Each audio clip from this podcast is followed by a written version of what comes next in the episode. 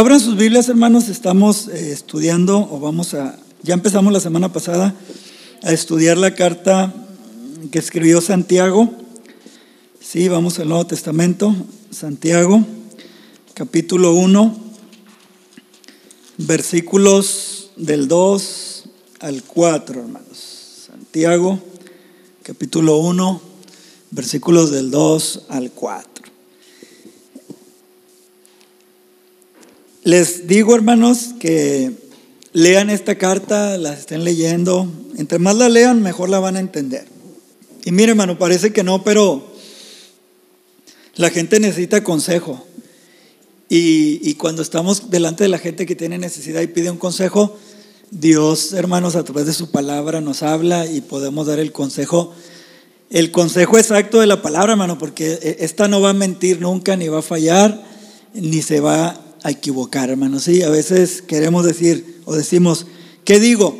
Pues la palabra, hermano, sí, lo que está escrito en la palabra y, ella siempre va a ser ese bálsamo a las personas, ¿sí? Eh, vamos a ver un tema que se llama así, hermanos, la prueba de la fe cristiana, ¿sí? La prueba de la fe cristiana. ¿Es usted cristiano? Bueno, usted va a recibir pruebas, hermanos, ¿sí? Que no tienen por qué espantarlo ni nada, solamente tenemos que entender que son parte de la vida cristiana. Santiago capítulo 1, versículos 2, 3 y 4. Dice la palabra del Señor así, hermanos míos, tened por sumo gozo cuando os halléis en diversas pruebas. Versículo 3. Dice, mas tenga la paciencia su obra completa para que seáis perfectos y cabales sin que os falte cosa alguna.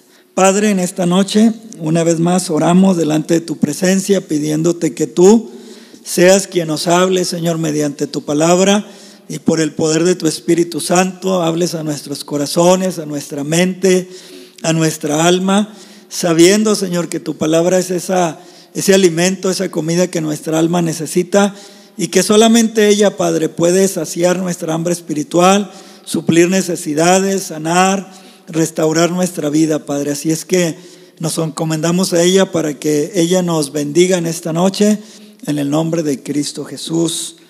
Amén. La prueba de la fe cristiana, ¿sí? Eh, tenemos que recordar, hermanos, que Santiago, como veíamos la semana pasada, primeramente está escribiendo o escribió a hermanos judíos que recibieron el cristianismo. Y por esa fe, hermanos, ellos empezaron a ser perseguidos, hostigados, hermanos, eh, molestados, solamente por recibir esa fe nueva, hermanos, el cristianismo. Ahora, esta carta también tiene una aplicación a nosotros, hermanos, y nos enseña claramente que un día, un año, algún mes, alguna parte de nuestra vida, vamos a ser probados. Pero como nos va a enseñar Santiago, hermanos, escuche bien. La prueba en el cristiano tiene un propósito. Y ese propósito es bueno. Aunque no nos gusten. A ver, levanten la mano aquellos que iban bien contentos a la escuela, hermanos. ¿Verdad? Que nos bañaban nuestras mamás en la mañana y nos mandaban a la escuela bien temprano. Y hermanos, la maestra nos enseñaba y nos ponía un montón de, de tarea. Llegamos a la casa y la mamá lo primero que nos decía, a la tarea. ¿Verdad? Entonces, hermanos, no nos gustaba eso.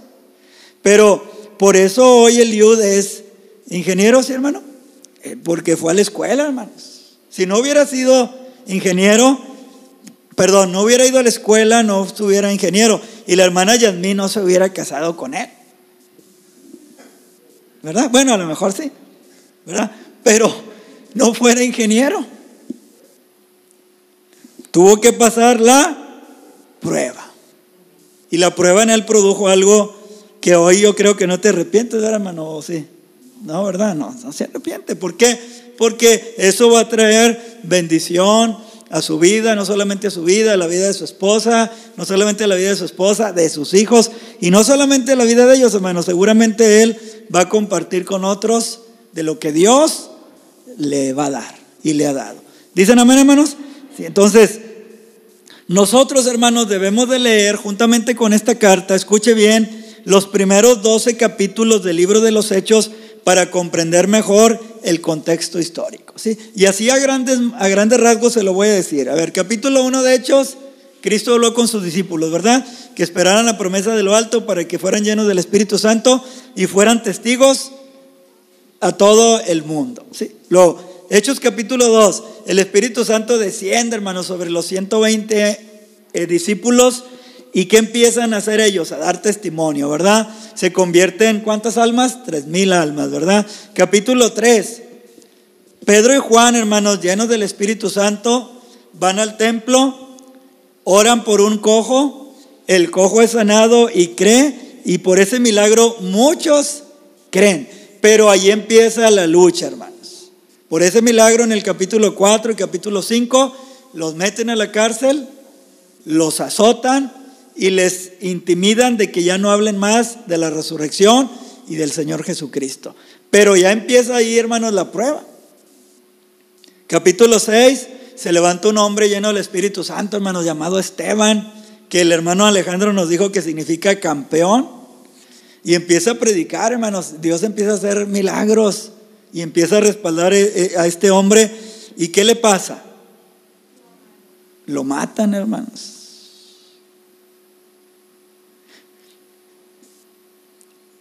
Ahora que pasó lo del COVID, hermanos, y algunos pastores me han preguntado, hermano, ¿cómo te ha ido? No, pues más o menos. Le digo, yo, yo no me quejo, la iglesia es valiente y se ha mantenido. Y no se murió ninguno. Le dije, pues mira, increíblemente, aunque dicen que estoy loco y que estoy mal de la cabeza, no se murió ninguno. Dice, no, fíjate que a mí sí, hermanos, y, y, eso trajo un terror a la iglesia, hermanos. Se murieron varios hermanos y me dijeron, ¿sabe qué, pastor? Yo hasta que todo el mundo vuelva a lo mismo, me voy a volver a congregar. Hermano, imagínense lo que pasaba en la iglesia primitiva, hermanos. Venían al culto el domingo y cinco ya no venían. Oye, ya no vinieron cinco hermanos. ¿Por qué? El otro domingo. Otros cinco. Oye, ¿te acuerdas de Esteban el diácono poderoso? Lo acaban de matar. ¿Qué sucedería hoy, hermanos? Yo pienso que las iglesias, hermanos, se quedarían solas, o tres o cuatro. Yo creo que vacías no, hermano, porque siempre hay un pueblo que responde. Hermanos, pero a veces cuando no entendemos estos contextos de, la Biblia, nosotros, este, cualquier prueba se nos hace, hermanos, muy difícil. Entonces, capítulo 6 se levanta ese diácono lo asesinan, hermanos, lo lapidan a pedradas. Capítulo 7, ¿verdad? 6 y 7. Capítulo 8 empieza la persecución. Dice que se levanta una gran persecución contra toda la iglesia a manos de Saulo. Y hermanos, capítulo 9, Saulo cree y el Señor le dice algo. Le dice, mira, ya creíste y te voy a enseñar cuán necesario es padecer por mi nombre. Capítulo 10, Pedro llega a la casa de Cornelio. Capítulo 11, hermanos, eh, Pedro sigue predicando. Capítulo 12, eh, Herodes, hermanos, mata a Jacobo y encierra a Pedro. Y amenaza a toda la iglesia, hermano. Y me decían estos pastores, no, fíjate hermano, que pasó esto y a algunos hermanos les entró terror porque murieron algunos miembros de la congregación y, me dijeron que ya no.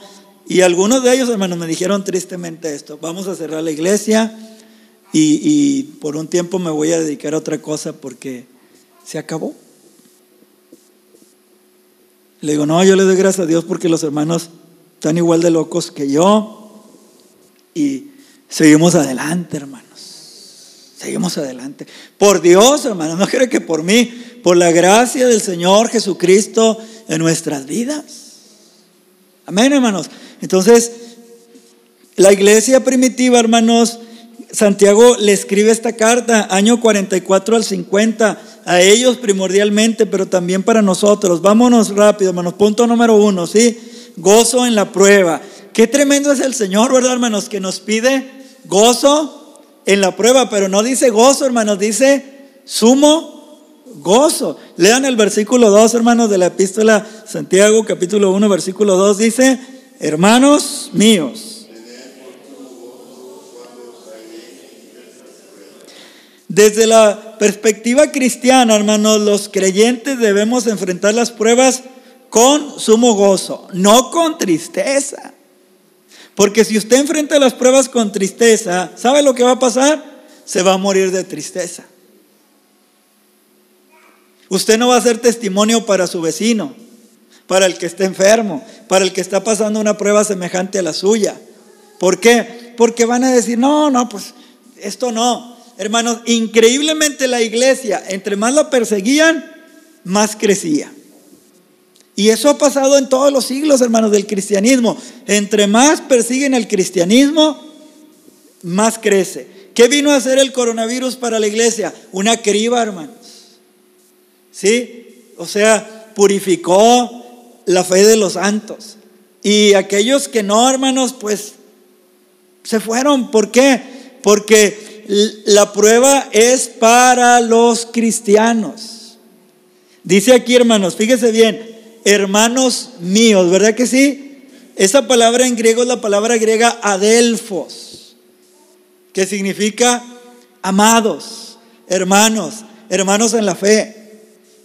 Hermanos, aunque muchos venimos a las iglesias, no todos somos hermanos. Aquellos que no tienen a Cristo no son hermanos en la fe. ¿Por qué? Porque no tienen el común denominador que es Cristo, hermanos, que es el amor de Cristo, que es la fe cristiana. Mire, esto que Santiago dice, hermano, está respaldado por Jesús. Mateo capítulo 5, versículo 10, Gabriel, abre tu Biblia ahí porque Gabriela está así como que está diciendo, papá, pues eso, hija, eso que estás escuchando. Capítulo 5, versículo número 10, hermanos, al 12, Mateo, las bienaventuranzas. Dice la palabra del Señor así. ¿Ya llegaron ahí, hermanos? Mateo 5:10 dice, bienaventurados.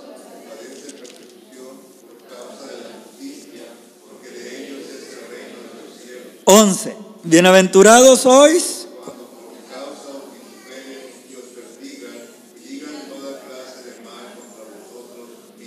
Doce, gozaos.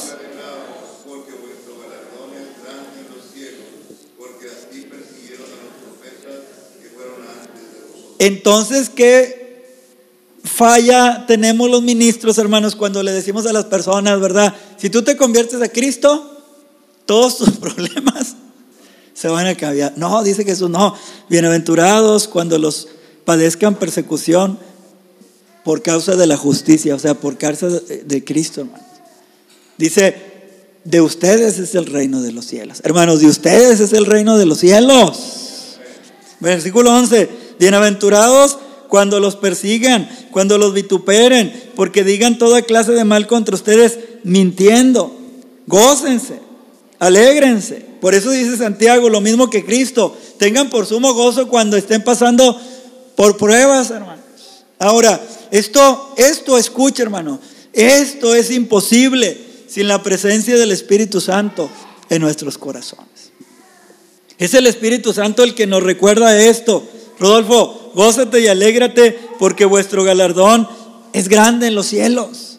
Porque así persiguieron a Isaías, a Jeremías, a Elías, a Eliseo, a Moisés, a Samuel, a todos los profetas del Antiguo Testamento, hermano, los persiguieron por causa del reino. A veces nosotros decimos, yo quiero ser como Elías.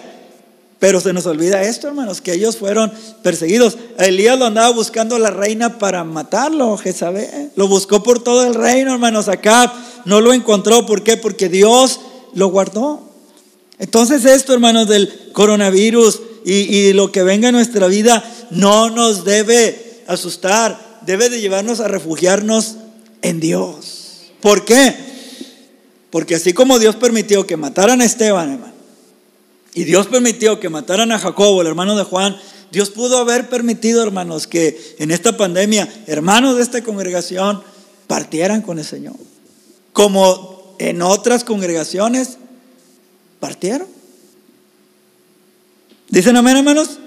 Ahora vayan a la segunda Timoteo capítulo 3 y versículo 12. El apóstol Pablo, hermanos, dice algo allí que debemos meditar seriamente, hermanos, en nuestra vida. Segunda a Timoteo 3, 12. Amén. Dice, y también todos los que quieren vivir piadosamente en Cristo Jesús, ¿qué? Padeceremos persecución. Todos los que queramos vivir piadosamente en Cristo, padeceremos persecución. Hermano, no se va a vestir ahora en el Halloween. No. Y empieza la crítica, hermanos. Que somos una bola de fariseos, que nos creemos muy santos, que qué tiene que ver que participemos de, de eso. A mí me dice la Biblia, vístete del Señor Jesucristo. A mí me dice eso la Biblia. La Biblia me dice, vístete de amor. Vístete de santidad. No me dice que me vista de, de vampiro, hermanos. Ni de Batman, ni de Robin, ni de Batichica, usted o la Mujer Maravilla. No, hermanos. Y empieza la lucha por tratar de ser piadosos. Estoy seguro, hermanos, que si hacemos un culto de Halloween se llena la iglesia próximo domingo. ¿Y sabe después el lunes qué va a pasar? Se vacía la iglesia. Y la hermana Elsa se va y la hermana Sotera y van a decir, mira qué payaso anda haciendo el hermano Rodolfo, vámonos. ¿Verdad que se llaman Elsa? Sí. Yo lo sé, porque yo también me iría, hermanos, de una iglesia así.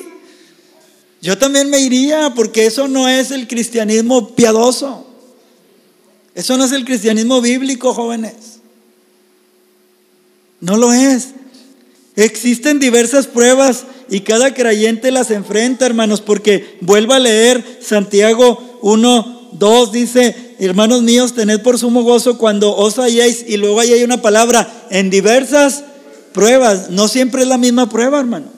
Existen diversas pruebas que enfrenta un creyente, hermanos. Si nosotros vamos al libro de los hechos, hermanos, encontramos cómo los creyentes primitivos sufrieron distintas maneras, hermanos. Mire, burlas. ¿Quién ha sufrido aquí burlas por ser cristiano? Yo, hermanos. ¿Sí? Enfrentaron despojos.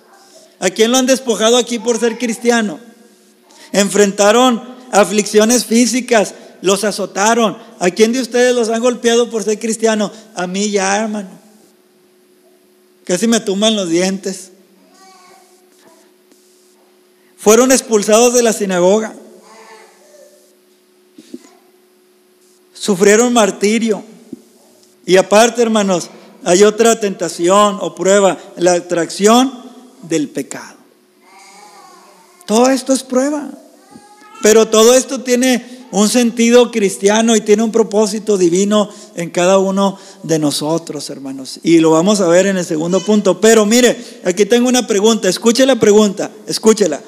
¿Cómo reaccionaríamos si el Señor nos enviara este mensaje, hermanos, que envió en Apocalipsis 2.10? Vaya Apocalipsis 2.10 y preguntémonos, ¿cómo reaccionaríamos si el Señor nos enviara una carta con este mensaje, hermanos? Apocalipsis 2.10. Sí, a la iglesia, hermanos de Esmirna, el Señor le envía este mensaje. Apocalipsis 2.10 y le dice esto, le dice, iglesia de Esmirna, no temas de nada en lo que vas a padecer.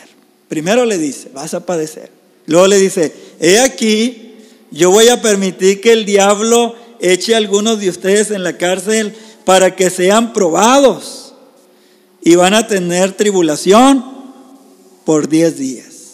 Pero iglesia de Esmirna, mantente fiel hasta la muerte y yo te daré la corona de la vida.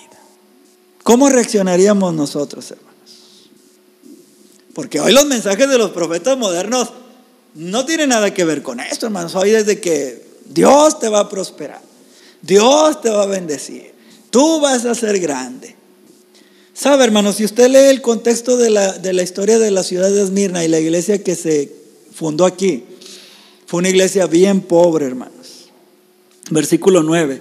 Yo conozco tus obras, tu tribulación, fíjese, hermanos, tu pobreza. Pero tú eres rico. Conozco la blasfemia de los que se burlan de ti, que dicen ser judíos y no lo son, sino son sinagoga de Satanás. Dicen que en esta iglesia, hermanos, a los hermanos les costó ser cristianos y ¿saben lo que hicieron? Los expulsaron de sus trabajos y los llevaron a una persecución económica, hermanos, que la iglesia se llenó de gente pobre. ¿Sabía usted, hermanos, que hoy, se habla de iglesias VIPs o VIP? ¿Sí? De personas muy importantes. Donde el hermano Rodolfo ahí no puede ir, hermano porque no es very important person. No es VIP. ¿De dónde sacarán esas ridiculeces, hermanos? Si Santiago va a decirnos aquí, hermano, tengan cuidado que cuando entre un pobre a su congregación, no lo desprecien. Y no sea que le des un lugar de honor al que tiene el anillo de oro y lo sientes acá arriba contigo y al pobre le digas, siéntate en el piso. ¿De dónde, hermanos, sacarán esas, esas payasadas, esos pastores, hermanos?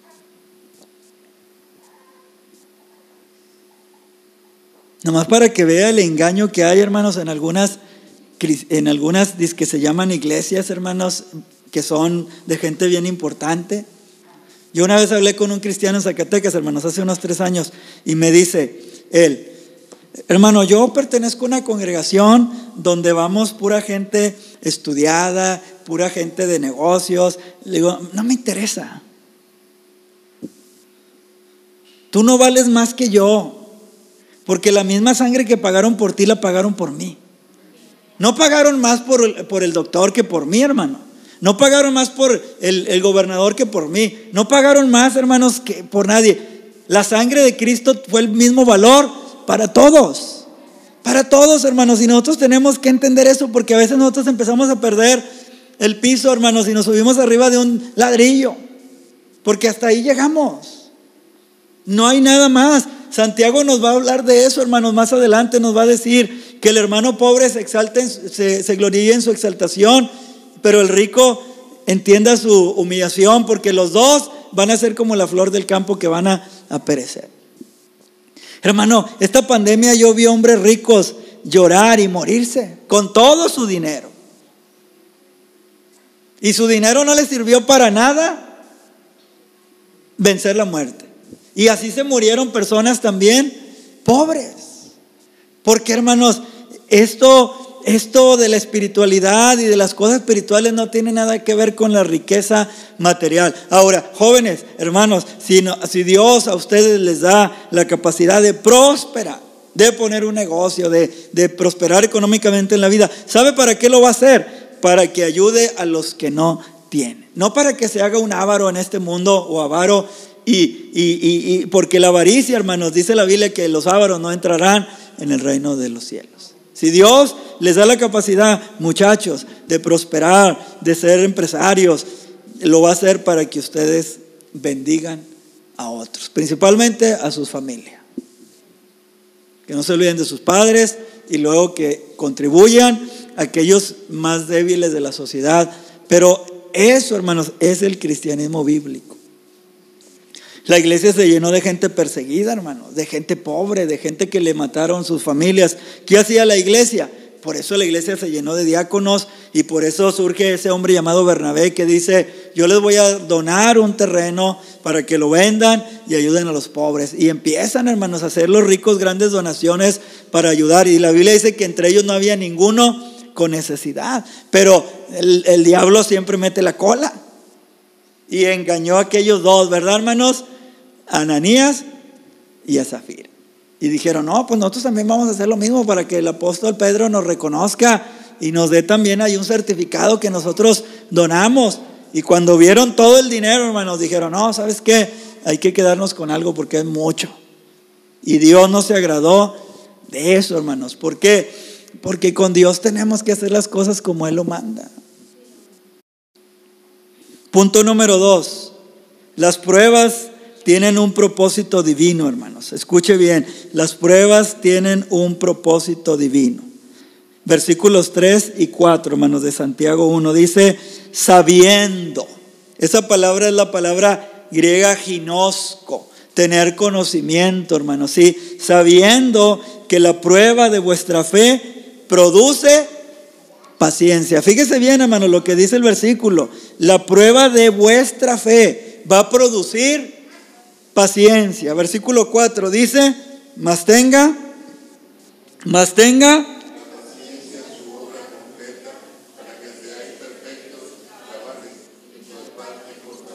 Fíjese bien, hermanos. Primera, el primer propósito de la prueba de nuestra vida, fíjese bien, indicar que hay una fe verdadera en Jesucristo, nuestro Señor.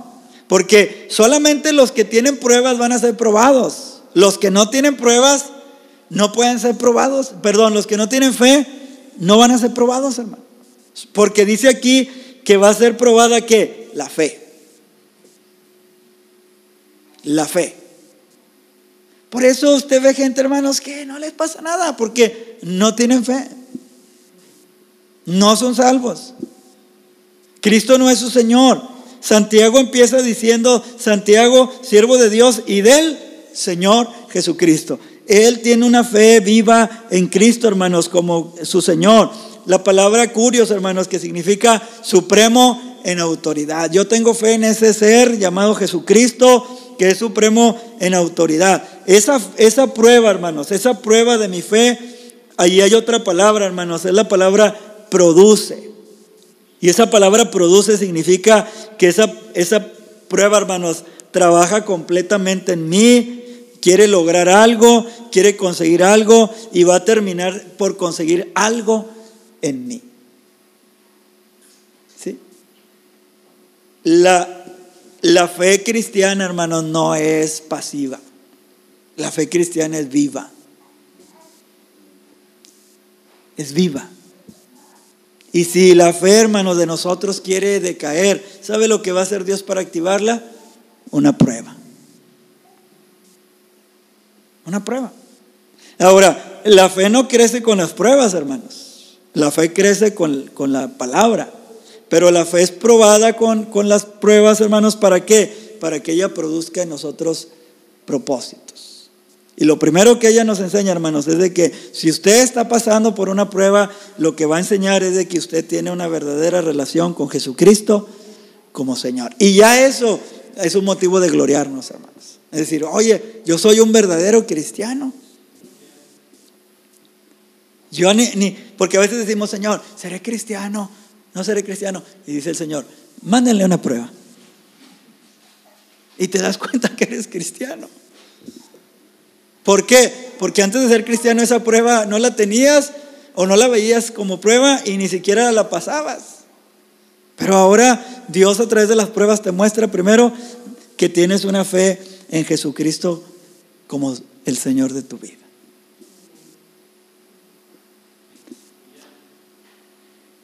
Inciso B, la prueba, hermanos, va a producir paciencia. Dice ahí, sabiendo que la prueba de vuestra fe produce paciencia. Esa palabra paciencia, hermanos, como algunos ya nos han dicho, es la palabra upomone, ¿sí? Que significa resistencia. O sea, fíjese, hermanos, lo que significa aguante alegre.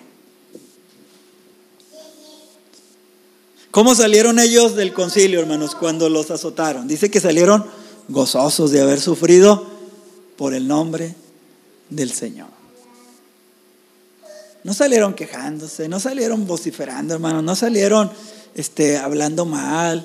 No, dice que ellos salieron gozosos de haber sido tenidos dignos de haber sufrido por Cristo. ¿Sabe por qué, hermanos? Porque ellos lo vieron morir en la cruz tremendamente. Y ellos decían, mi Señor murió en la cruz crucificado, desnudo, lo, destrozaron. Su cuerpo quedó amoretanado, hermanos, inflamado. Estas varas no deben de ser para mí un dolor más que causa de gozo de que yo sea tenido de sufrir por Él, digno de sufrir por Él.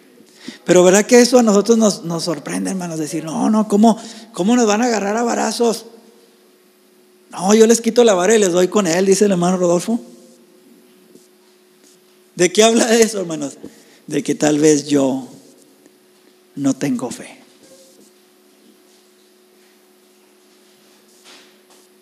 Amén, hermanos. La prueba tiene que producir paciencia, que significa resistencia, fíjese bien, aguante alegre o constancia. Constancia. Eso es lo que va a producir la prueba en nosotros, hermano, constancia. La gente va a decir, mira, este fue probado en esto, el diablo, el diablo, hermano, escuche bien, el diablo mismo, como a Job, se va a quedar sorprendido de cómo un cristiano a pesar de sus pruebas sigue adelante. Pero mire lo que dice primera, no, segunda a los tesalonicenses 3:5. Mire el apóstol Pedro lo que el Pablo lo que le dice a esta iglesia de los tesalonicenses capítulo 3, segunda 3:5. Mire lo que lo que Pablo, hermanos, ora por la iglesia. Dice segunda Tesalonicenses 3:5, y el Señor encamine vuestros corazones primero a dónde? Al amor de Dios y segundo a la paciencia de Cristo. Hermanos, Cristo sabía que iba a ir a la cruz, pero Él con mucha paciencia, con mucha resistencia, de, hecho Hebreos lo pone como el ejemplo, dice, el cual, por el, el cual por el gozo puesto delante de Él, sufrió la cruz. Amén. Hermano, hermana, entonces la paciencia va a indicar que tenemos una, perdón, la prueba va a indicar que tenemos una fe en Cristo. La prueba nos va a decir que tenemos o que tenemos que tener paciencia. Tercero, si C, la prueba va a producir nosotros madurez. Dice Santiago, versículo 4, 1, 4, dice, mas tenga la paciencia su obra completa para que seáis perfectos. Esta palabra perfectos, hermanos, aparece en el Nuevo Testamento. Cristo dijo, sean perfectos como vuestro Padre Celestial es perfecto. Pablo dijo, nosotros los que hemos alcanzado la perfección, pero no habla de impecabilidad, hermanos, habla de ser completos, ser maduros, ser perfectos. ¿Sabe, hermanos? En la iglesia hay muy poca gente madura. Y le voy a decir cuál es la muestra de la madurez. Es el amor. Muchos de los que servimos acá arriba, hermanos, lo hacemos para que nos vean pero en realidad no amamos a la iglesia. Porque si amáramos a la iglesia, nos interesaría acercarnos con los jóvenes y yo diría, oye, ¿qué haré? No, pues voy a orar por los jóvenes de la congregación, porque ellos necesitan. ¿Qué más voy a hacer? Ah, voy a aconsejar a los jóvenes de la congregación cuando los vea, los voy a abrazar. Em, em, hijo, échale ganas. Voy a dedicarme a los, a los, matrimonios de la iglesia. Voy a dedicarme a visitar a las, a las viudas, a las viejitas de la iglesia. Pero ¿quién hace eso en las iglesias, hermanos? Muy pocas personas. La mayoría de las personas solamente quieren hacer algo donde podamos ser vistos y donde la iglesia nos vea. Pero la madurez es cuando nosotros sentimos una carga real por la iglesia. Oye, está bajando la, asistencia de la congregación. Voy a ponerme a orar y voy a animar a los hermanos. Porque aquí no dice que nada más los pastores debemos de hacer esto, hermanos. Dice, hermanos míos. Amén. Ahí se ve la madurez, hermanos. Ahora, ¿por qué un creyente entiende a su hermano? Porque Él pasó por una prueba. Los que hemos creído desde jóvenes, hermanos, desde los 15 años, 16 años, 18 años, entendemos a los muchachos y sabemos y los instamos, los exhortamos, los motivamos a seguir a Cristo. Es difícil, hermanos, la vida cristiana. A veces dicen los, hay, hermanos que, fueron unos pecadores tremendos, hermanos, en, en, el mundo, fueron pecadores tremendos en el mundo. Llegan a Cristo ya viejos de 60, 70 años y luego, jóvenes, no vean la tele, jóvenes, jóvenes. Y le digo, mira, mira, como tú ya fuiste un pecador empedernido,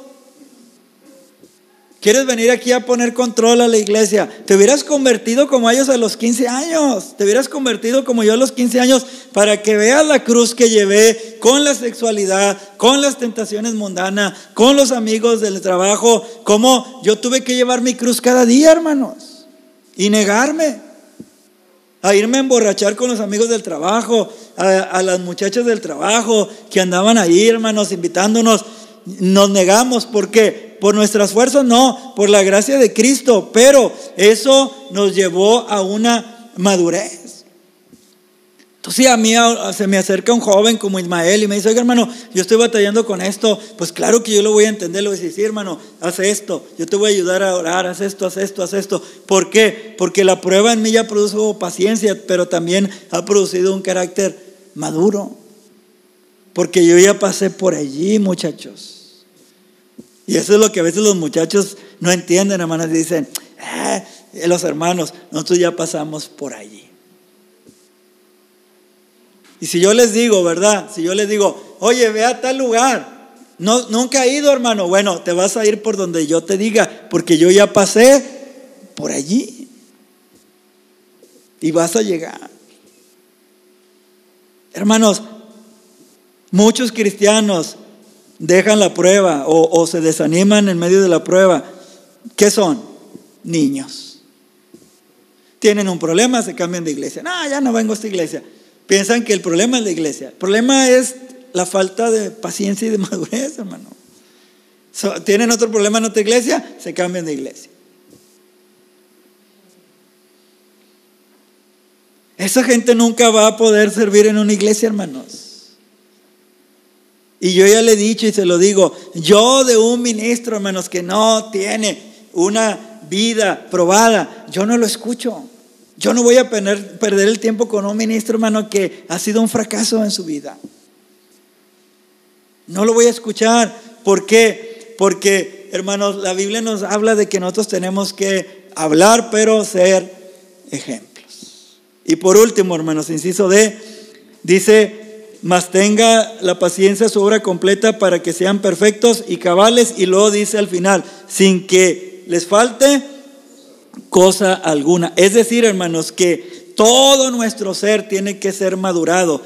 ¿Cuál es todo nuestro ser? Nuestra alma, nuestro espíritu y nuestro cuerpo. ¿Por qué? Porque nosotros somos seres, hermanos, tripartitos o bipartitos, y como lo quieras tomar, porque en la teología hay dos cosas, que si somos dos o tres, lo que seamos, Santiago dice que todo nuestro ser alcance la madurez. Mire, vaya conmigo para ir terminando, hermanos. Lo que Pablo le dice a la iglesia de los tesalonicenses en la primera carta de los tesalonicenses, capítulo 5. Pablo le escribe a la iglesia de los tesalonicenses, capítulo 5, hermanos, versículo 23. Amén. Dice, y el mismo Dios de paz lo santifique, ¿qué hermanos? Por completo. Y dice, y todo, ¿verdad que sí, hermanos? Todo vuestro ser, su espíritu, ¿sí? Su alma, sus emociones, sus pensamientos, sus sentimientos, sus afectos, hermanos. Porque esto es bien complicado. ¿Sí? Y, y su cuerpo sea guardado irreprensible para la venida de nuestro Señor Jesucristo. Lo que Santiago nos quiere decir, hermanos, es que todo nuestro ser completo tiene que eh, eh, ser bendecido con la prueba a la madurez. ¿Por qué, hermanos? Es como alguien que va a levantar pesas a un gimnasio, que nomás levante pesas con el brazo derecho, nomás va a tener el brazo derecho fuerte, pero toda la otra parte del cuerpo. Y aquí habla de alguien que va al gimnasio, hermanos, y dice, no, voy a levantar pesas para los brazos, para las piernas, para todo mi cuerpo, para que todo mi cuerpo esté maduro trabajado. Y es lo que la prueba, hermanos, quiere hacer en nosotros, que tengamos una, una madurez completa. ¿sí? En emociones, que nuestras emociones no sean arriba de nosotros, sino que las emociones estén controladas por el Espíritu Santo. Nuestros afectos, hermanos, porque a veces nuestros afectos cambian cuando alguien nos hace mal, ¿verdad? No, sí te quiero, pero ya después, no, ya no te quiero. Pero el cristiano, hermanos, el cristiano que entiende esto, va a decir, voy a orar por mi hermano porque él está pasando por una prueba y seguramente esa prueba tiene el propósito, por el lado del diablo, hermanos, desalentarlo.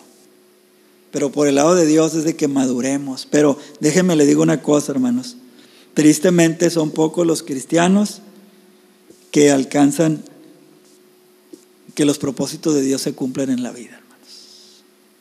Muchos dicen, no, yo no, yo no, yo no voy a sufrir, yo no estoy dispuesto a la prueba. Y no entienden, hermanos. Termino, hermanos, mire. A veces yo me pongo a pensar, hermanos, en la noche se me da el sueño y me pongo a pensar cosas en mi vida. Y hace unos meses atrás estaba pensando dos cosas en mi vida, hermanos. Mire, una, yo tuve un trabajo, hermanos, donde me pagaban bien poquito, pero tenía una patrona, no, que era el mismo diablo encarnado, hermanos. Era un demonio metido en esa mujer. Hermanos. Y aguanté años. Y por un sueldo, hermanos, y yo no entendía en ese momento, pero sabe, hermano, hoy entiendo que Dios usó a esa mujer y ese trabajo, ¿sabe qué, hermano? Para tratar con mi carácter. Y luego pasó en ese tiempo, hermanos, pasó algo bien, grave en mi vida, que mi papá, cuando le digo que soy cristiano, y mi papá, hermano, es un hombre que recibía dinero, buen dinero, me dice, ah, ya eres cristiano, pues no quiero saber nada de ti. Y me, me corre, hermanos. Y lloro por días, hermanos, lloro por días, porque que un papá te diga que no quiere nada de ti, hermanos, lloraba por días así, mi corazón despedazado, hermanos. Yo tenía unos 16 años, 17 años. Y en ese momento no lo entendía, pero mire, hermano, Dios estaba usando esas cosas para pastorearme y para tratar en mi corazón y en mi carácter. Una, con, en ese trabajo me ayudó mucho en una parte de mi carácter, hermanos. Y lo segundo, con mi padre me ayudó para que yo no me enredara en el pecado, porque el círculo social de, mi papá, hermanos, era una, una forma de pecado tremendo. Yo no lo entendía en ese momento. Pero esas dos pruebas, hermanos, a mí me ayudaron a madurar. Y hoy le doy gloria a Dios por eso que me hizo llorar. Jóvenes, me hizo llorar como ustedes no tienen idea.